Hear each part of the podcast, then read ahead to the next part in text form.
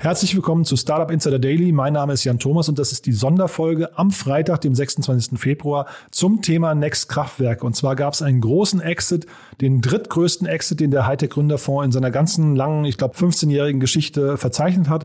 Und deswegen sind aus gutem Grund bei uns Hendrik Semisch, er ist der Gründer und CEO von Next Kraftwerke und auch Alex von Frankenberg und Klaus Lehmann, beide vom Hightech Gründerfonds. Und wir haben uns gestern ganz spontan zusammengefunden. Äh, das ging ruckzuck und ist vielleicht auch ein bisschen chaotisch geworden, aber man hört die gute Laune, die Feierlaune durch.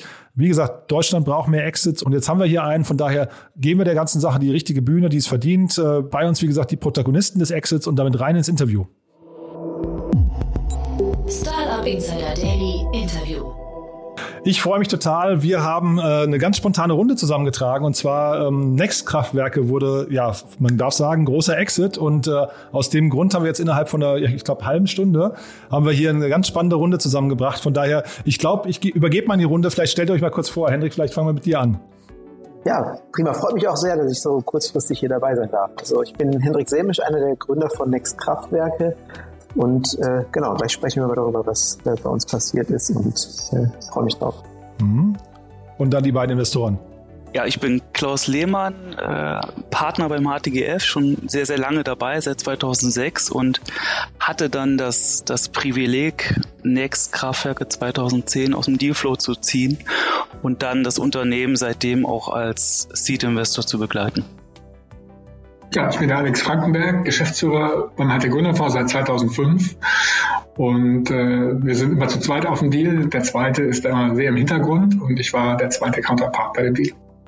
Super. Klaus, dann fange ich mal mit dir an, äh, weil du hast gerade gesagt, den, den Deal rausgezogen.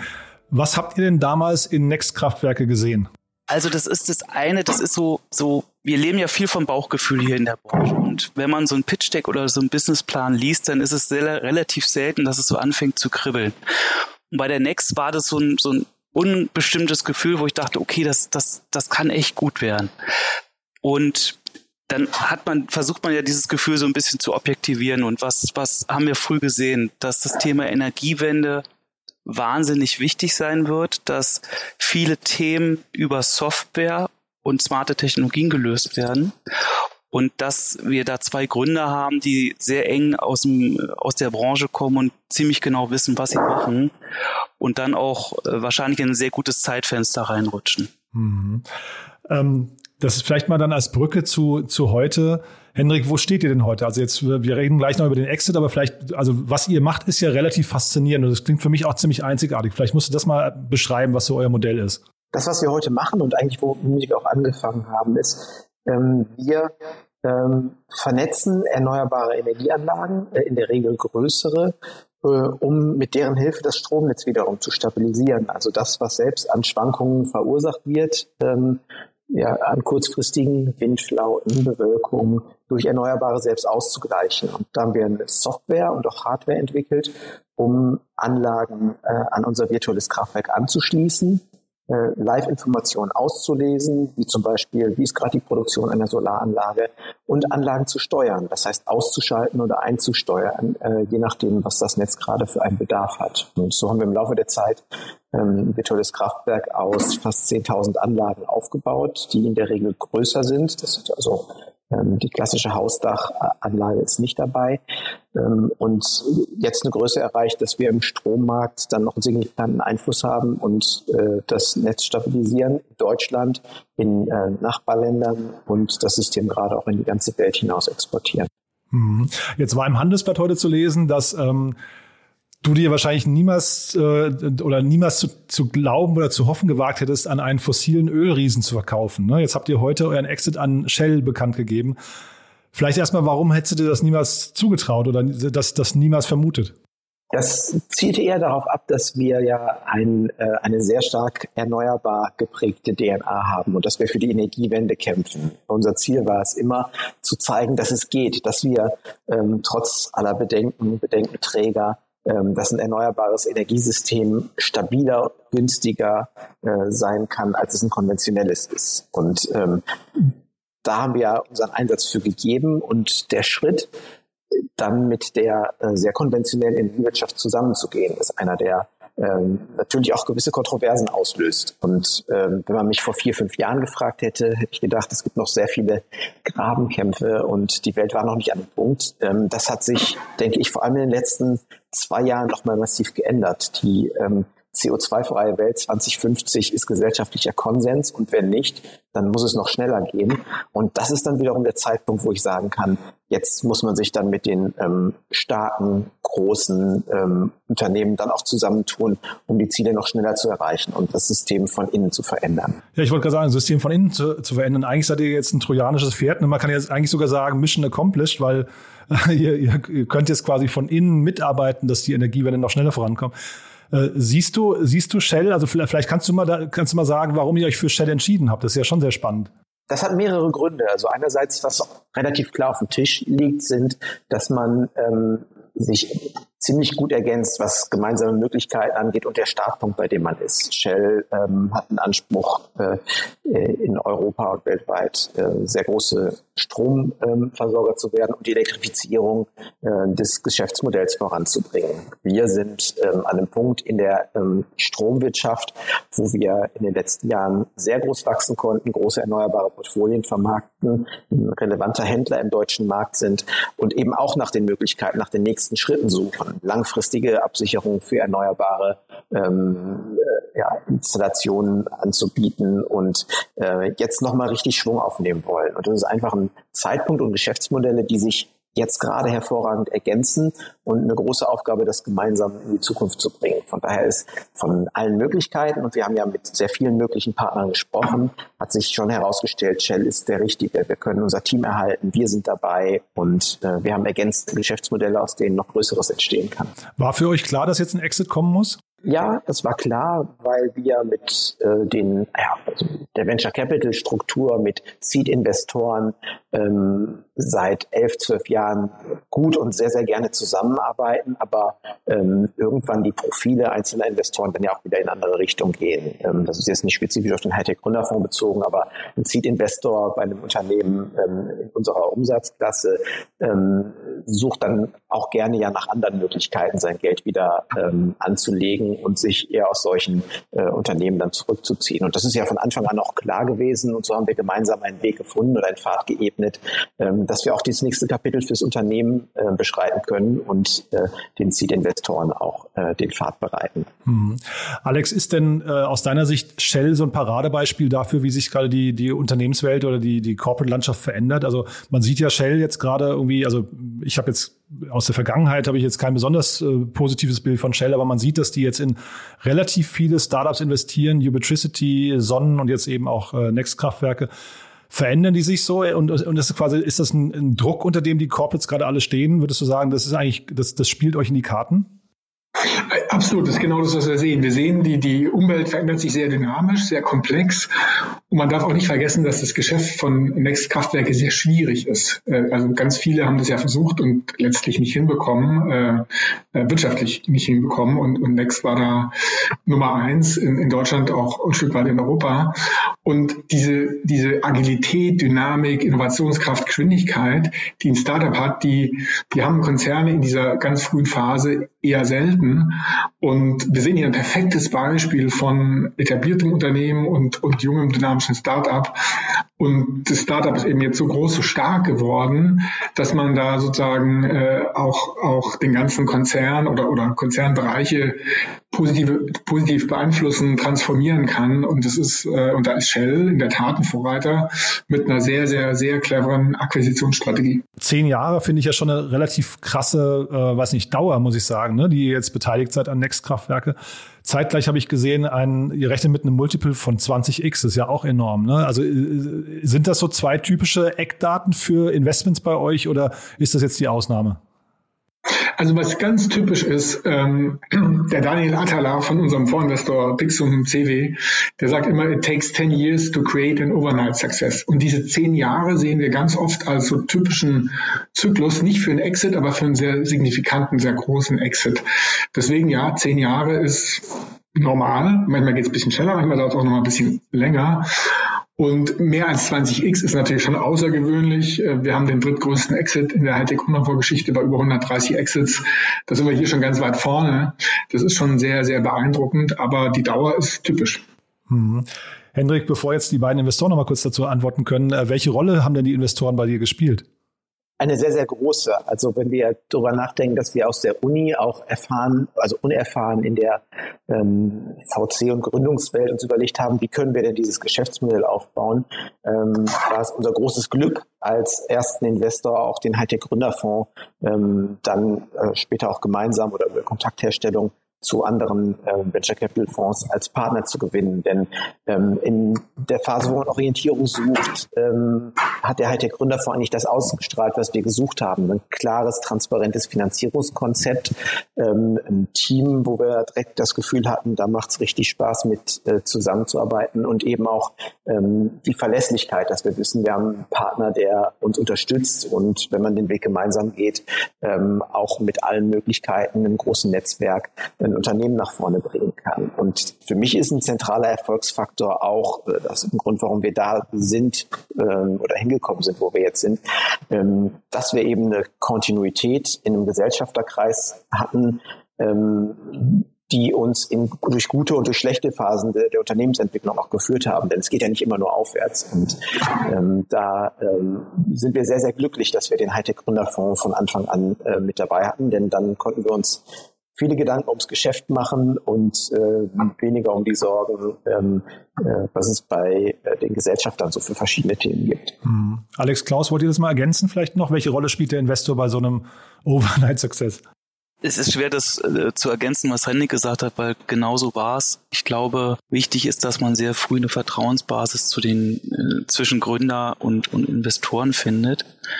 Und das, das ist hier extrem gut gelungen. Und was, was dazu gut gelungen ist, ist irgendwo die verschiedenen Stakeholder mit einzubinden. Andere Investoren, aber auch die Mitarbeiter, keine Ahnung was alles. Und ähm, ich glaube, das ist uns hier echt gut gelungen. Und was, was auch sehr schön gelaufen ist, wir haben ja als HTGF sehr viele Netzwerke, generieren sehr viele Kontakte. Und das macht natürlich super Spaß, wenn man einen guten Kontakt generiert hat, den dann halt irgendwo auch ans Portfoliounternehmen weiterzureichen. Und nach ein paar Monaten sieht man, dass da halt auch operatives Geschäft draus zum Beispiel entstanden ist. Mhm. Hendrik, wie, wie, ja, also ja, bitte. Vielleicht kurz ergänzen, also was äh, wir hingekriegt haben, sozusagen in unserer Erstentscheidungskomiteesitzung saß ja Dr. Neuhaus und, und Martin Ostermeier mit drin, die dann beide sozusagen äh, mit uns gemeinsam investiert haben. Das heißt, wir haben sozusagen äh, natürlich mit ein bisschen äh, Glück gleich die, die Grundlage gelegt für die weiteren Finanzierungsrunden. Und äh, vielleicht an der Stelle nochmal ein großes Kompliment an den Klaus. Äh, unterschiedliche Parteien haben unterschiedliche Interessen. Wir hatten dann ja später noch einen Corporate Investor mit dabei und, und der Klaus und natürlich vor allen Dingen auch die Gründer haben es geschafft, äh, dieses Team, diese Investoren wirklich als Team zu schmieden und da die Energie nach vorne zu bringen. Und das war einer der Gründe, warum es dann erfolgreich wurde. Ja, das kann ich auch gerne nochmal bestätigen. Das sehe ich auf jeden Fall genauso. Also ähm, ja, ihr, Klaus, Alex, ähm, als Team ähm, habt ihr auch ein gutes Gefühl aus der großen Erfahrung von Unternehmen, mit denen ihr zusammenarbeitet, wo ähm, man eine ausgleichende, eine führende Rolle im Gesellschafterkreis übernimmt, weil man sich zurücknimmt und weil man ein bisschen nach vorne geht. Und ähm, das hilft in diesem ja, zarten Pflänzchen eines äh, wachsenden Unternehmens schon, ähm, die Stabilität auch zu erreichen, die man braucht. Und äh, da ist die Erfahrung, äh, die einbringt, sicherlich äh, von unschätzbarem Wert und auch ein Grund dafür, dass wir eben durch alle Phasen, die es so gibt, in mehr als zehn Jahren zusammen durchgegangen sind. Hm. Hendrik, magst du über die finanziellen Details sprechen? Zum äh, Geschäft mit Shell veröffentlichen wir keine Daten, nein. Nein. Alex, das kannst du mir vielleicht mal erklären, warum das nimmt, das nimmt momentan so zu, ne? dass sehr viele Exits passieren, aber man dann nicht mehr über die, also man, man vereinbart dann Stillschweigen. Wie kommt das? Also ich kenne jetzt die genaue Verhandlungsdiskussion zwischen Shell und Next, was den Punkt betrifft, nicht. Generell denke ich, wenn wir große Erfolge haben, und hier haben wir einen sehr, sehr großen Erfolg, der drittgrößte Exit für den Hightech-Gründerfonds von 130, über 130, die wir gemacht haben. Ich finde, wir sollten viel mehr zu unseren Erfolgen stehen und die wirklich feiern, an die große Glocke hängen und, und da nicht zu bescheiden auftreten. Natürlich auch nicht angeberisch auftreten, überhaupt nicht. Aber wir sollten einfach die, den, den Erfolg äh, transparent machen. Warum? Weil der motiviert. Der motiviert motiviert junge Gründer, der motiviert die Investoren, äh, sich auch diesem ja gar nicht so einfachen Energiesegment äh, zuzuwenden, der motiviert vielleicht auch andere Unternehmen äh, dann wiederum Startups zu kaufen. Die Erfolge beleben das Ökosystem doppelt und dreifach und, und ich glaube, diesen Impuls, den sollten wir auf jeden Fall senden. Hendrik, vielleicht kannst du mal abschließend noch mal kurz ähm, dann zumindest mal äh, durch euer Unternehmen noch mal führen. Wie groß seid ihr denn gerade und vielleicht auch, wie es weitergeht? Ein paar Eckdaten vielleicht. Ähm, wir sind, was vielleicht für ein Startup auch nicht ganz typisch ist, ähm, auch über viele Jahre aus eigenen Erträgen noch gewachsen. Das heißt, wir haben ähm, einige profitable Jahre schon, schon hinter uns, machen mit etwa 180 Mitarbeitern einen Umsatz von ja, etwa 700 Millionen Euro. Ähm, das jetzt in den letzten Jahren. Äh, das ist auch, da wir ja selbst im Stromhandel aktiv sind, sind Umsatzzahlen schnell, schnell sehr groß. Aber natürlich bedeuten die auch, dass man dann insbesondere im Finanzmanagement äh, eine Menge äh, Dinge anpacken muss und da auch viele Instrumente im Blick behalten muss. Also das sind so die wesentlichen Eckdaten zu uns. Sehr beeindruckend. Und wie geht es weiter? Was würdest du sagen? Wie, wie, wie sieht die optimale Integration bei Shell aus? Also wir versprechen uns ein ähm, wechselseitiges Kennenlernen und dann das gemeinsame Erschließen ähm, vieler Märkte. Wir wollen ähm, uns einbringen bei Shell und wir wollen, dass äh, Shell uns auch ein paar Dinge ähm, zeigt, wo sie sind. Netzwerke eröffnen. Ähm, sicherlich werden wir auch ein paar Prozesse anpassen, was, also was immer einhergeht. Aber wir freuen uns dann, wenn wir nach der ähm, Kartellprüfung ähm, das äh, gemeinsame Geschäft anpacken können. Und persönlich freue ich mich sehr auf das äh, neue Kapitel in der Unternehmensgeschichte, denn das ist jetzt auch als Gründer äh, ein ganz neuer Schritt, eine Integration, ein Wachstum ähm, unterm Dach eines äh, ja, des größten Konzerns Europas zu stemmen und ähm, ich freue mich drauf und ich freue mich auch, dass ich dabei bleiben kann. Super. Ja, herzlichen Glückwunsch. Dann nochmal die Frage in die Runde. Haben wir was Dringendes vergessen aus eurer Sicht? Ich, ich will vielleicht noch eine kurze Sache erzählen, weil die war dann doch faszinierend. Also ganz am Anfang, man sitzt ja oft zusammen als Investor mit den Gründern und guckt so, wie die Zeit, wie die Monate gelaufen ist. Und da haben wir irgendwie in, in Megawatt gerechnet. Ja, da kamen ein paar Anlagen dazu. Jetzt haben wir so und so viel Megawatt under Management. Und irgendwo so gerade in den letzten Jahren haben wir eher so im Äquivalent eines Atomkraftwerks gerechnet. Wie viel AKWs haben wir denn jetzt hier quasi under Management? Und das war schon echt auch für einen Seed Investor eine ganz faszinierende Zeit, so ein Unternehmen als kleine Ausgründung von der Universität Köln mit zwei Mitarbeitern in diese Größenordnung mit zu begleiten. Also das, das äh, hat wahnsinnig viel Spaß gemacht und ich glaube, Hendrik und Jochen auch, der heute nicht dabei ist, ähm, ich glaube, ihr könnt Shell als Energietanker, als Öltanker da auch wahnsinnig befeuern und das Ganze viel schneller machen. Da bin ja. ich sehr, sehr fest davon überzeugt, dass euch das gelingen wird. Ja, danke, das bin ich auch und das, das hoffe ich auch. Und ähm, wo, du das, äh, wo du das so beschreibst, es war ähm, nie in unserem Plan so groß ähm, zu werden, sondern das hat sich ähm, für uns die Möglichkeiten haben sich ergeben. Als wir jetzt das, wir hatten Exist Gründerstipendium in Anspruch genommen, hatten dann auch Businesspläne, die haben nicht das gesehen, was da noch gekommen ist. Und ja, das Ziel war es einfach in einem schönen Umfeld mit äh, ja, zufriedenen Mitarbeitern, äh, Investoren, mit denen es Spaß macht, zusammenzuarbeiten, was aufzubauen und äh, sich in dieses äh, Abenteuer reinzustürzen. Und das äh, hat unglaublich viel Spaß gemacht. Ich blicke sehr, sehr glücklich auf die letzten elf Jahre zurück und schaue aber auch optimistisch nach vorne. Natürlich auch mit dem weinenden Auge, dass wir jetzt ähm, auch mit dem Halt der Gründerfonds ja diese Beziehung dann nicht mehr haben. Aber ihr seid Köln-Bonn, das ist gar nicht so weit auseinander. Das heißt, dem, dem Kaffee ab und zu oder der, dem Drink an der Bar steht eigentlich nichts im Wege. Ne? Also auf jeden Fall, wir pflegen ja unsere Alumni-Netzwerke ganz, ganz intensiv, weil das für uns ganz wichtige Netzwerkpartner sind, Promotoren sind, vielleicht auch weitere Mitgründer, Finanzierungspartner und so. Also wir versuchen schon auch das Ökosystem aus unseren ehemaligen äh, Unternehmern zu formen.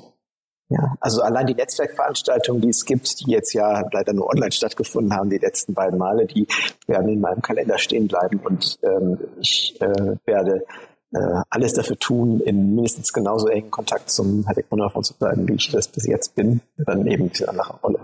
Also das waren jetzt viele gute Worte für den Hightech Gründerfonds. Das heißt, da können sich auch andere Gründer jetzt angesprochen fühlen, wer sich bei euch melden möchte und wer vielleicht auch mal so groß werden möchte. Äh, wie macht man das am besten?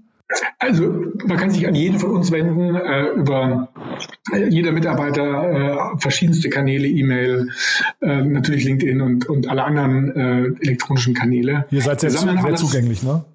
Super zugänglich. Wir sammeln alles, was reingeht, wird zentral äh, ähm, in den Datenbank eingetragen, montags in drei verschiedenen Dealflow-Meetings verteilt. Nach Kompetenz und Kapazität äh, finden wir die besten Ansprechpartner. Da geht nichts verloren. Wir antworten auf alles ähm, und freuen uns, wenn wir tolle Gründerinnen und Gründer treffen und finanzieren können. Klasse. Also das war jetzt mal eine Runde ohne kritisches Nachfragen. Ich finde, das habt ihr verdient. Das war das ist ein toll, toller Exit. Glückwunsch nochmal nach Köln und Bonn und äh, ja, weiterhin alles Gute und wir hören uns bald. Ja? Danke. Danke. Tschüss. Tschüss. Startup Insider Daily, der tägliche Nachrichtenpodcast der deutschen Startup-Szene. Ja, ich hoffe, ich habe nicht zu viel versprochen. Ich finde, es war eine tolle Folge. Man hat die gute Laune durchgehört. Das ist natürlich klar. In Köln ist die Fasnacht ausgefallen, aber dafür gab es jetzt einen großen Exit. Umso schöner, dass wir hier mithören durften und mitteilhaben durften. Vielleicht noch kurz der Hinweis auf morgen. Morgen ist bei uns Sarah Linder zu Gast. Sie ist im Management bei Seif und Seif ist wirklich eine sehr spannende Organisation aus der Schweiz. Kann ich euch nur ans Herz legen, wenn ihr euch für das Thema Nachhaltigkeit interessiert. Sarah ist super sympathisch und vor allem erklärt sie mal so diesen ganzen Kosmos, also zum einen von Seif natürlich, aber auch der ganzen Nachhaltigkeitsthematiken. Seif hat also einen eigenen Award, aber Seif hat wirklich auch ein riesen Mentorenprogramm, hat einen eigenen Investmentarm. Also wenn ihr euch in irgendeiner Form für nachhaltige Startups interessiert, empfehle ich euch morgen mal reinzuhören. Ansonsten sage ich schon mal ein schönes Wochenende. Am Sonntag gibt es eine Überraschung bei uns im Podcast äh, Read Only. Ihr wisst ja, das ist unser Bücherpodcast, aber wie gesagt, ich möchte nicht zu viel verraten. Auf jeden Fall gibt es eine große Überraschung. Und äh, ja, ansonsten hören wir uns am Montag wieder. Bis dahin und alles Gute. Ciao.